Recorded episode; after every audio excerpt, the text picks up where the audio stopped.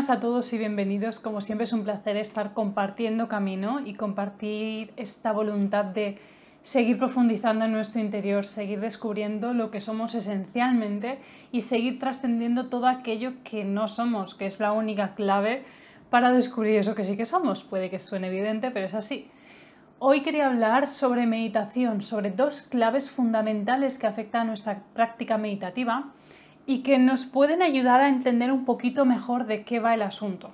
Por supuesto que influyen muchos aspectos más, pero bueno, a veces es bueno sintetizar, ir un poquito al grano y entender dónde está lo esencial. Como decía, quería hablar de dos claves fundamentales. Es evidente que hay muchísimos factores que influyen sobre nuestra práctica meditativa. Eh, hay muchos condicionamientos, pero la realidad es que la práctica meditativa o la realidad de lo que somos esencialmente se traduce solo en uno, es decir, esencialmente solo hay dos cosas que nos permiten focalizarnos en esa práctica, nos permiten dirigirnos en la dirección adecuada, pero es solo una cuestión de percepción, es solo una cuestión de lo esencial, de ver las cosas por lo que son sin que interfiera todo este muro de pensamientos. Antes de revelarte esas dos claves, quiero que atiendas durante 5 segundos porque en 5 segundos te voy a revelar esas claves.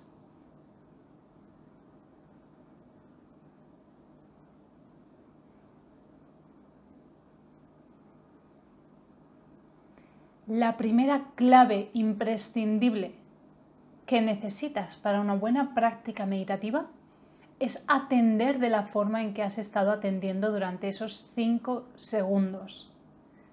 Y la segunda está muy, muy relacionada es no esperar nada a cambio de esa práctica, de esa atención y de esa espera.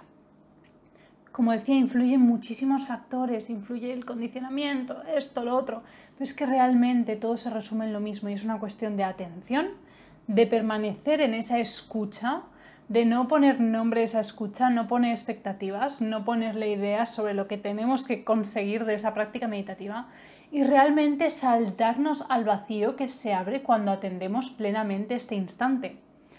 Todo lo demás es que llega solo. Por supuesto que hay enormes beneficios en la práctica meditativa. Nos ayuda a sentirnos más en paz, a querernos más, a querer más a los demás, a reconocernos en los demás, a revelar talentos que desconocíamos, a expresarnos con mayor libertad e espontaneidad.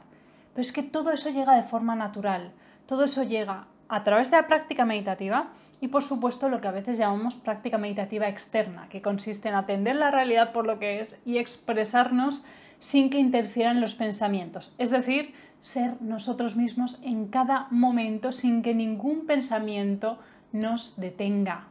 Porque créeme que tú en lo esencial eres pura bondad, eres puro amor, eres pura armonía y pura belleza. Por lo tanto, ningún pensamiento que hable de mal, ningún pensamiento que realmente sea egoísta, ni nada por el estilo nacen de lo que eres esencialmente. Así que deja de actuar a través del pensamiento, escucha quién eres a cada instante, confía en quién eres a cada instante y entrégate en ese caminar.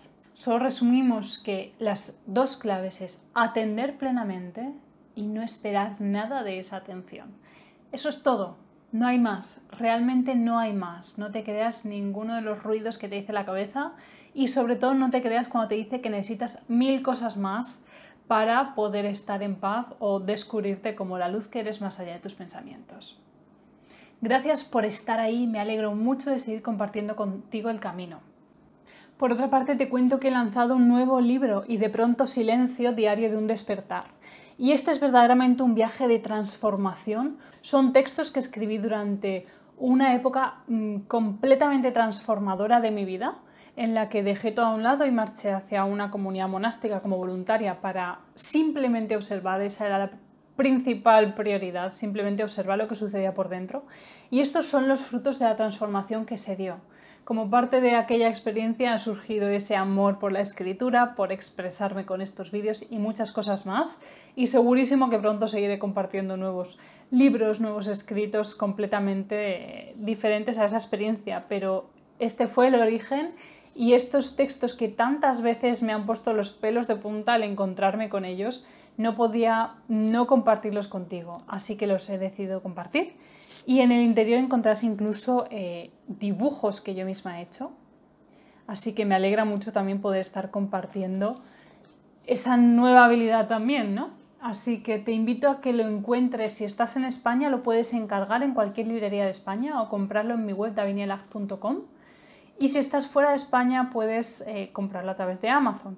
Un abrazo, que estés muy bien y seguimos viéndonos. Hasta la próxima.